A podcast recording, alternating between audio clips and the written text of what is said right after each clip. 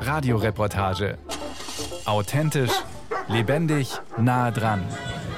Ein Podcast von Bayern 2. Der Ursprungsgedanke war eigentlich ein Pulli. Ganz ursprünglich wollte man aus der eigenen Wolle einen Pullover herstellen. Dann haben wir uns aber entschlossen, eine Jacke ist vielleicht was, was ein bisschen länger hält. Wir gehen in die Richtung. Florian Kirchner aus Neidlingen im württembergischen Landkreis Esslingen ist gelernter Erzieher, im Hauptberuf Imker und Baumpfleger. Seine Frau Inga Rubens ist Sozialpädagogin. Sie betreibt eine Jugendhilfeeinrichtung. Die beiden halten ein paar Schafe. Wir waren so begeistert von dieser Idee und auch so entsetzt, dass es da im Moment keine Lösung gibt. Also wir haben Merino-Wolle vor der Haustüre liegen. Hier Schwäbische Alb war früher ganz eng verbunden mit der Textilindustrie. Deswegen wurden die Merino-Landschafe ja überhaupt hier heimisch gemacht. Und heute ist da gar nichts mehr von übrig. Also das ist doch so eine irrwitzige Situation. Und warum macht es keiner? Jetzt habe ich schon ein bisschen eine bessere Vorstellung davon, warum es keiner macht. Warum macht es keiner oder fast keiner? Die geschorene Wolle der hiesigen Schafe vor Ort verwerten. In Deutschland gibt es noch einige Firmen, die Schafwolle weben, filzen, spinnen und verstricken zum Beispiel. Aber diese Firmen verarbeiten vor allem Wolle aus Übersee. Neuseeland, Australien, Südamerika. Auch die einheimischen Bergsportmarken verwenden fast ausschließlich Wolle aus Übersee. Und was passiert derweil mit der deutschen Wolle? Diese Frage ist gar nicht so einfach zu beantworten, weil es gibt hier verschiedene Verwendungsmöglichkeiten. Und wir wissen es aber gar nicht ganz genau. Zum Großteil geht die Wolle natürlich im Handel in Mischungen ein, ne? dass die Mischungen etwas günstiger werden, weil die werden mit feineren Wollen vermischt. Zum Teil gehen die aber auch in Fliese, in technische Fliese. Zum Teil geht die Wolle aber auch in Düngepellets, also in sagen wir mal, Nebenverwertungen. Also das ist sehr, sehr unterschiedlich. Aber da es hier keine richtige Marktbeobachtung gibt, kann man das gar nicht hundertprozentig genau sagen. Die deutsche Wolle geht auch ins Ausland, wird zum Beispiel für Teppichgarne verwendet. Wilhelm Pflanz ist Professor für Tierwissenschaften in der ökologischen Landwirtschaft an der Hochschule Weinstefan Triesdorf. Er leitet ein Forschungsprojekt, das der süddeutschen Schafwolle lukrative Absatzwege bahnen soll. Die Auftraggeber des Forschungsprojekts, das Ministerium für den ländlichen Raum in Stuttgart und das Landwirtschaftsministerium in München. Die Wolle wird nach meinem Kenntnisstand so zwischen 60 und 80 Cent gehandelt, ne? also eher Richtung 60 Cent. Also gerade haben wir ein richtiges Tief. Das war die letzten Jahre auch schon ein bisschen besser. Also ein bisschen besser heißt vielleicht 40, 50 Cent höher. Ne? Und das haben Sie sicherlich auch schon oft gehört. Ist nicht einmal die Schuhe dann damit bezahlt, aber verkauft wird die schon im Regelfall, aber eben sehr, sehr unterpreisig. Ne? Aber dass die weggeworfen wird, ist eher im Einzelfall der Fall, also selten. Ne? Die Wolle wird ja weltweit gehandelt und ich weiß auch seit zwei, drei Jahren ist auch der Wollpreis in Übersee, also Neuseeland, Australien sind ja hier große Wollerzeugerländer, auch dort ist der Preis nicht mehr ganz so hoch. Da gab es irgendwelche Verschiebungen in der Textilindustrie. Man kann das nicht genau erklären, aber das ist ein weltweites Phänomen, das natürlich aber auch auf unsere Preise hier sehr stark drückt.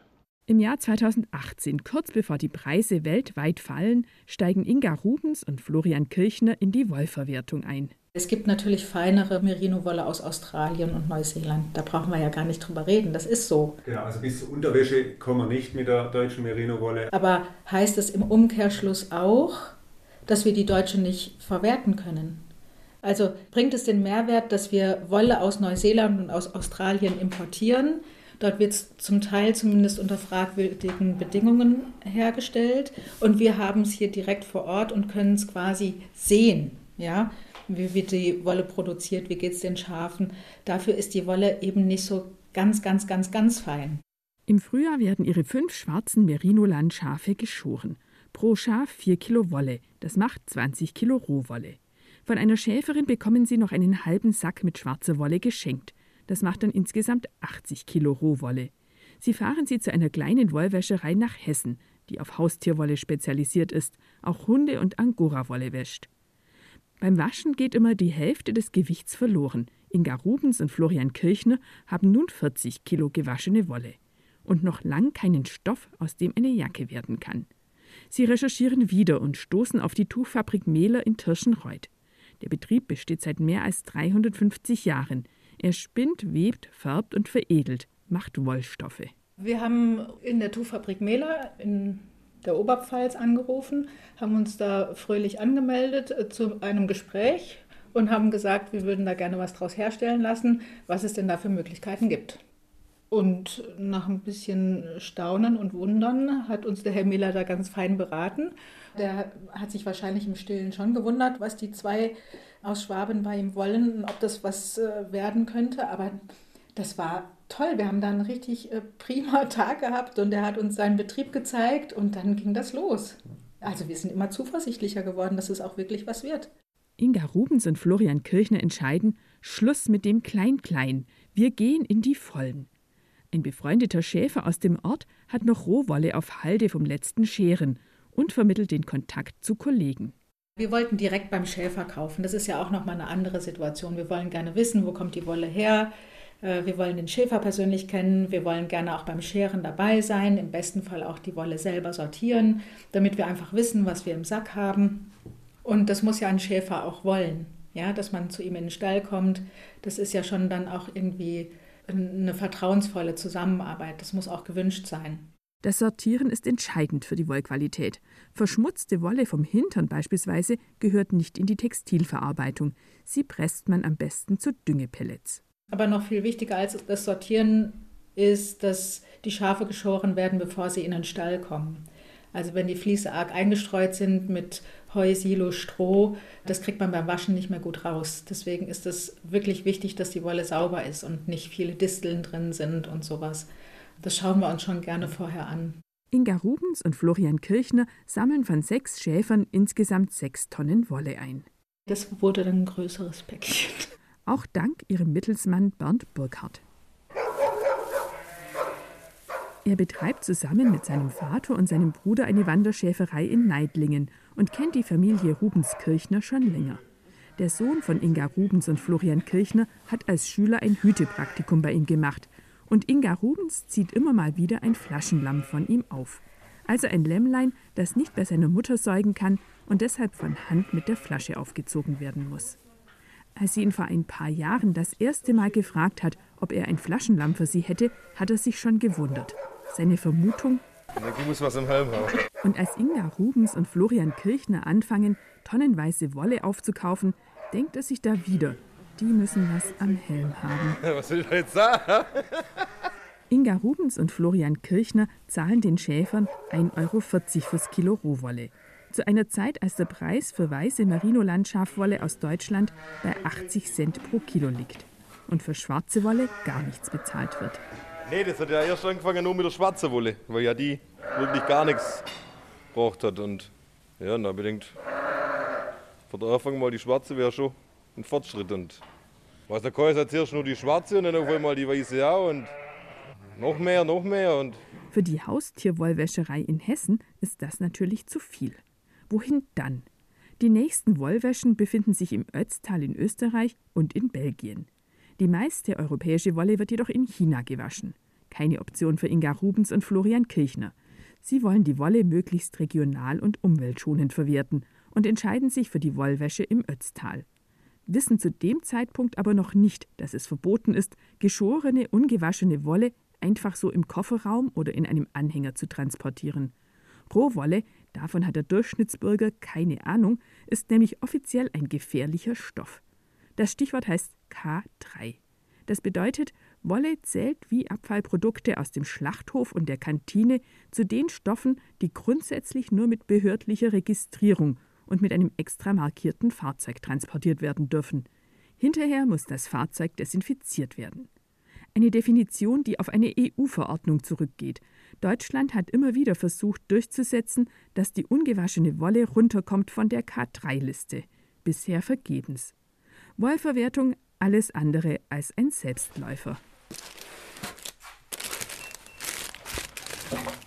Werden aus den sechs Tonnen Rohwolle vom Rand der Schwäbischen Alb jemals Jacken?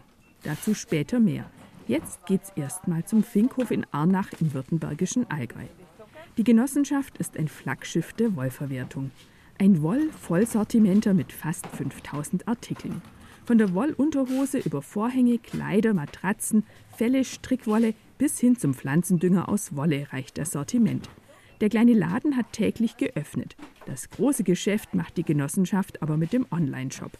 Zurzeit werden täglich 400 bis 500 Pakete verschickt. Kurz vor Weihnachten können es bis zu 800 werden. Sie gehen nach Deutschland und ins europäische Ausland. Angefangen hat alles mit Fellen, Strickwolle, Socken und später Pullovern von den eigenen Schafen. Inzwischen ist die Schäferei ausgegliedert und verkleinert. Statt 1000 Schafe wie früher umfasst sie jetzt nur noch 100 Coburger Fuchs und 100 Röhnmutterschafe, die von einer Schäferin gehalten werden. Die Wolle verwertet weiterhin der Finkhof. Coburger Fuchsschafe haben eine hellbraune Wolle mit feinen rötlichen Haaren. Röhnschafe sind weiß mit schwarzem Kopf. Ihre Wolle ist gröber als die von Merino-Landschafen. Die feinen Wollstoffe, die vor Patrick Kramer im Regal liegen, kommen also sicher nicht von den eigenen Rhön- oder Coburger Fuchsschafen. Für solche feinen Geschichten ist es tatsächlich so, auch diese feinen Unterwäschen oder feine Strickwaren, da ist die Wolle vom deutschen Schaf einfach auch nicht wirklich geeignet. Das ist einfach, ich sag's immer so, ist schon ein bisschen platt der Spruch, aber aus deutscher Wolle kann man nur schwer ein feines Stöffchen beziehungsweise kein feines Stöffchen machen, weil die klimatischen Bedingungen hier in Deutschland einfach so sind, dass die Wollen eher rauere, robuste Wollen sind. Man könnte auch die deutschen Merino-Schafe auf eine feinere Wolle hinzüchten. Das versuchen inzwischen wieder einige Schäfer. Aber es gibt Grenzen. Mit einer so feinen Wolle, wie sie die Merino-Schafe in Neuseeland, Australien und Südamerika haben, müssten die einheimischen Schafe bei Regenwetter im Stall bleiben. Das wäre gegen das Tierwohl. Mit solchen Schönwetterschafen kann man darüber hinaus keine Landschaft pflegen und keine artenreichen Wiesen erhalten. Der Finkhof betrieb früher eine eigene Spinnerei, Näherei und Strickerei. Das lässt er inzwischen alles Spezialisten machen. Die Mengen sind zu groß geworden. In Arnach werden noch Felle genäht, Fliegenvorhänge geknüpft und einzelne pflanzengefärbte Decken gewoben. Die Wolle für Unterwäsche, Kindersachen und feine Pullis zum Beispiel kauft Patrick Kramer aus Südamerika zu, weil dort kein Mulesing praktiziert wird. Mulesing heißt eine schmerzhafte Prozedur, bei der die Schafhaut rund um den Schwanz ohne Betäubung entfernt wird, um der Fliegenmadenkrankheit vorzubeugen. Mulesing wird in Australien und zum Teil auch in Neuseeland praktiziert. In Südamerika gibt es die Fliegen, die die Krankheit verursachen, nicht. Die Fellhandschuhe im Finkhof-Sortiment sind aus Portugal, aber der Großteil der Wolle stammt von Bioschafen aus Süddeutschland, ein Teil aus Österreich und der Schweiz. Was bei uns ja auch wirklich ein sehr gern genommenes Produkt ist, ist einfach unser Strickgarn. Also die Leute verstricken unsere Wolle sehr gern für jetzt nicht gerade die feinsten Kindersöckchen oder sowas oder irgendwie Kinderunterwäsche, aber alles, was so im Oberbekleidungsbereich ist, ist das super. Die Produkte aus Coburger Fuchsschafwolle sind derzeit so gefragt, dass die Wolle knapp wird. Deswegen gibt es keine Fuchsschafpullis mehr, damit der Rohstoff wenigstens für die Decken und die Socken reicht. Die haben mehr so Stichelhaare, so glatte Haare, also mit weniger Kräuselung. Mehr so wie ein Haar, also eher so gerade und das macht so die Stabilität dann auch ein bisschen aus. Darf aber auch nicht zu viel sein, weil sonst stehen die raus. Also es muss so gut ausgewogen sein. Am Anfang hat der Finkhof Bergschafe gehabt. Und das waren immer richtig kratzige Dinger, aber die Socken haben halt auch wirklich, wirklich lange gehalten. Es ist natürlich so, je feiner die Faser, desto weniger langlebig ist halt die Faser auch. Ich habe da mal mit dem Sockenhersteller mal drüber gesprochen, dass wir öfter mal Reklamationen, ja, die Socken bei euch gehen immer so schnell kaputt und so. Sagt er, ja, ihr lasst halt auch keine Synthetik mitlaufen. Das macht einen Socken halt haltbarer, wenn man Synthetik-Beilaufgarn mitlaufen lässt. Und dann sagt er, und fragen Sie mal die Leute, ob sie ihren Kaschmirschal um die Füße wickeln würden und dann durch die Wohnung laufen. Das ist einfach eine feine Faser. Wenn man über einen Holzboden läuft, die löst sich dann halt auf. Aber die Vorstellung ist oft eine andere. Da sagt man, ja, Natur, das muss dann total stabil sein. Aber kratzen soll es dann auch nicht. Also muss immer so eine Gratwanderung und wir mischen eben in die Socken dann die gröbere Röhnwolle noch mit rein. Die gibt ihm eine gewisse Stabilität und der Socken bleibt aber trotzdem noch weich und angenehm zu tragen. Aber was es eben nicht ist, ist ein Hausschuh. Es ist eine Socke. Schafwolle aus Deutschland hat ein besonderes Image. Sehr ökologisch, kratzig und angestaubt. Sie ist viel zu grob für die bei Wintersportlern zunehmend beliebte Funktionsunterwäsche, auch für Schals. Man denkt vor allem an Loden und Janker aber für fast alle ist sie doch irgendwie ein Sympathieträger, den man mit Wärme, Geborgenheit und friedlich grasenden Schafen auf artenreichen Blumenwiesen verbindet. Kein Wunder, dass erst neulich wieder eine Kundin überrascht war, als sie erfahren hat, dass die Finkhof-Mitarbeiterinnen die Socken aus dem Katalog nicht mit der Hand stricken. Weltweit gesehen liegt der Anteil der Wolle an der Textilbekleidung bei einem Prozent. 45 Prozent entfallen auf Baumwolle, der Großteil ist aus Kunstfasern. Also die Wolle hatte da jetzt nicht unbedingt einen guten Lauf. Und das ändert sich aber gerade, habe ich so das Gefühl.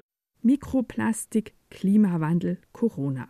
Die Krisen unserer Zeit fördern die Nachfrage nach Wolle, beobachtet Patrick Kramer. Das geht so weit, dass er inzwischen mehr nach Wolle als nach neuen Verwertungsmöglichkeiten Ausschau halten muss. Wir haben echt steigenden Bedarf, weil unsere Kunden uns quasi leer kaufen. Also wir haben zum Teil echt Mühe, dann auch alles so bereitzustellen, wie wir das gerne hätten, auch in der Qualität, weil das ist natürlich immer das Wichtigste, dass die Qualität muss halt gut sein. Und es muss bio sein. Dann ist man dann vom Rohstoff schon sehr begrenzt. Und dann hatten wir jetzt eben schon auch das Pech, das war dann aktuell dieses Jahr, dass wir eine große Menge Wolle verloren haben in dem Hochwasser, wo jetzt da in Belgien, wo die Wollwäscherei ist, in Verviers, da war ein verheerendes Hochwasser auch. Also auch sind viele Menschen auch gestorben und die Wollwäscherei, die stand komplett unter Wasser und alle gewaschenen Wollen und alles, was noch nicht gewaschen war und da vor Ort gelagert hat, das ist eigentlich im wahrsten Sinne des Wortes den Bach runtergegangen. Also ist nicht mehr zu gebrauchen. Also da haben wir jetzt einfach eine riesen Lücke, die wir jetzt versuchen aufzufüllen. Also ich habe jetzt zum Glück nochmal Wollen kaufen können von Bioschäfereien. Ich hoffe, dass das sich dann alles so ausgeht, weil der Bedarf sinkt nicht, er steigt und dann eben jetzt dieser Verlust von der Wolle, das könnte knapp werden. Biowolle von deutschen Schafen ist tatsächlich Mangelware. Das bestätigen auch Wollhändler. Sie ist gesucht von Herstellern, die Bekleidung mit Nachhaltigkeitssiegeln verkaufen. Denn es gibt kaum Bioschäfer. Die Öko-Zertifizierung rechnet sich meistens nicht. Dazu kommt, Bioschafe dürfen höchstens 10% konventionelles Futter fressen. Wie soll das in der Wanderschafhaltung funktionieren, wenn die Schäfer mit ihren Tieren über konventionell bewirtschaftete Flächen ziehen? Das kommt, wenn, dann nur für Schafe in Frage, die auf Koppeln, also eingezäunt gehalten werden. Aber was ist mit der Wolle der konventionell gehaltenen Schafe? Wie kann man für sie Absatzmärkte schaffen? Wilhelm Pflanz von der Hochschule Weinstefan Triesdorf sagt, die einheimische Wolle braucht erstmal ein Gesicht und eine Plattform. Unter dem Namen Lockwool für lokale Wolle hat er ein Markenzeichen und eine Internetseite lanciert. Um es nochmal zu verdeutlichen, die Produktqualität, Wolle ne, hat ja hervorragende Eigenschaften. Sie nimmt Wasserdampf auf, ne, sie riecht nicht, reinigt sich sehr gut. Das heißt, wir haben sehr viele positive Textileigenschaften, die sind bekannt. Ne, und gleichzeitig haben wir aber auch sehr viele positive Prozessqualitäten, wie eben Nachhaltigkeit, regionale Erzeugung, Biodiversität. Alles das, was ja der Schäfer leistet an öffentlichen Arbeiten, die wir als Gesellschaft ja gerne auch entgegennehmen. Wilhelm Pflanz und sein Team haben ausgerechnet, die Schäfer müssten für die Rohwolle 4 Euro pro Kilo bekommen, damit alle Kosten, die rund um die Schur, also auch die Sortierung zum Beispiel, anfallen, bezahlt sind. Das heißt, das Kilo gewaschene Wolle würde dann knapp 10 Euro kosten. Also ich denke, die Zeit ist reif. Also die Gesellschaft ist bereit, ne, da wirklich auch ihre Wertschätzung auszudrücken. Aber die Schäfer ne, oder die Szene muss ja auch ein Angebot machen. Das heißt, wir brauchen hier Lose, ne, die eben gleichmäßig gestaltet sind, also von der Qualität her, von der Sauberkeit her ne, und natürlich auch eine gewisse Menge. Dann bin ich mir ganz sicher, dass die Textilunternehmen hier vor Ort, die das ja auch sehr schätzen, auch nachfragen müssen. Der Schwung ist gerade so groß, dass die Akteure am Wollmarkt erst neulich bei einer Tagung in Denkendorf in Baden-Württemberg ziemlich konkret darüber diskutiert haben, inwieweit man in Süddeutschland wieder eine Wollwäscherei etablieren könnte.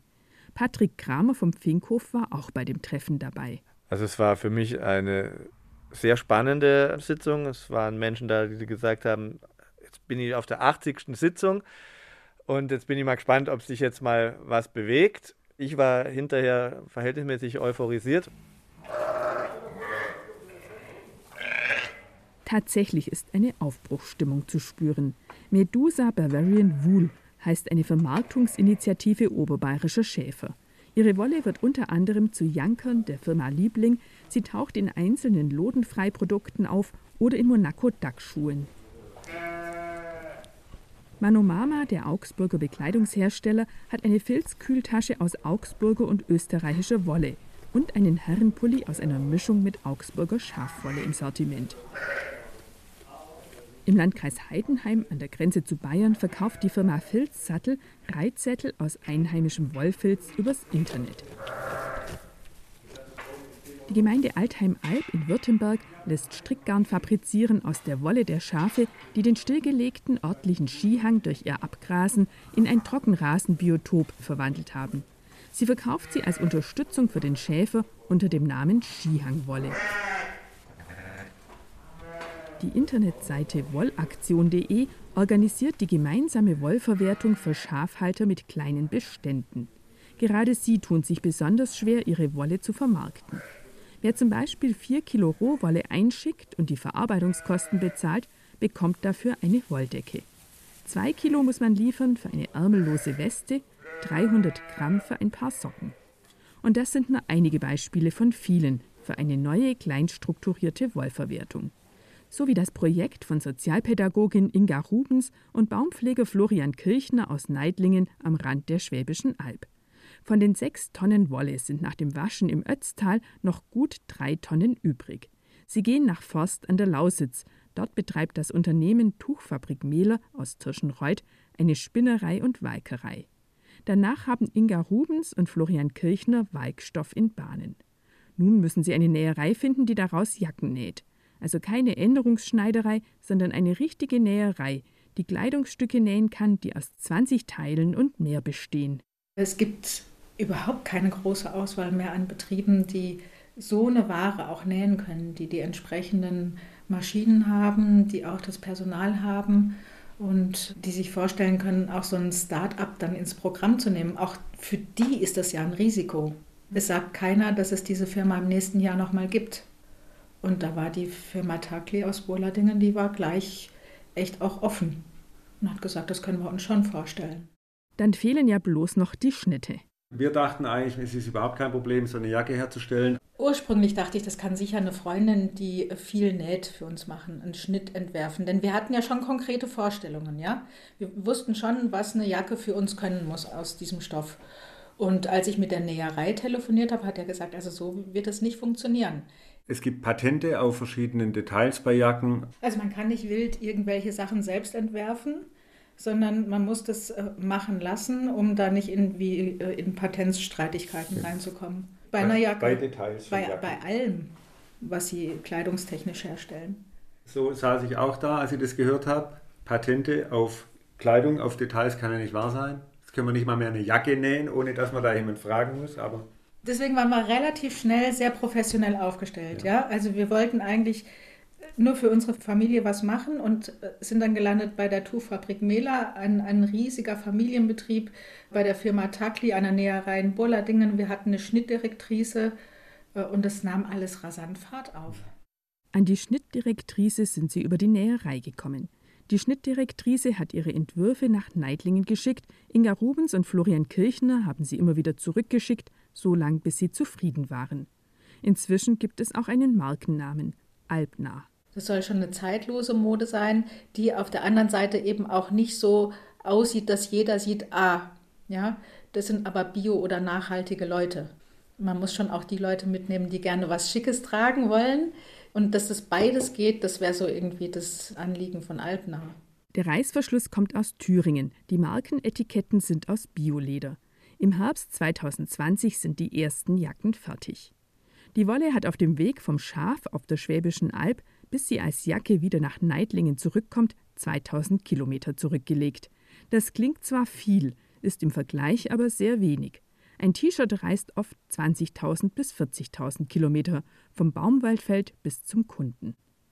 Inga Rubens und Florian Kirchner haben vor, die Jacken auf verschiedenen Märkten zu verkaufen. Dort sind sie eh jedes Jahr, um den Honig von Florian Kirchners Bienen an den Mann und die Frau zu bringen. Dann kam der Lockdown. Das hat also nicht funktioniert. Wie kriegen Sie jetzt die Jacken los? Anthrazitfarben und hellbraun, mit und ohne Ärmel, mit und ohne Kapuze. Ein Film des Südwestrundfunks über nachhaltige Mode stellt im Februar diesen Jahres das lokale Modelabel Altnah vor und bringt auf einen Schlag Schwung in den Laden. Die Besucherzahlen auf der Homepage des Unternehmens schnellen an dem Abend in die Höhe. Damit hätten wir ja gar nie gerechnet.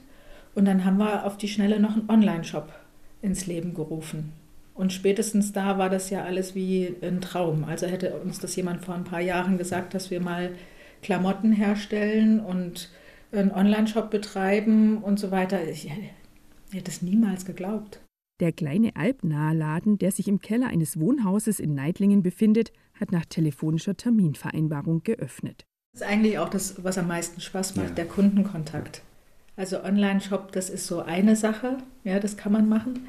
Aber so im Laden Kunden zu treffen, das sind schon auch viele, viele besondere Leute dabei. Das macht große Freude.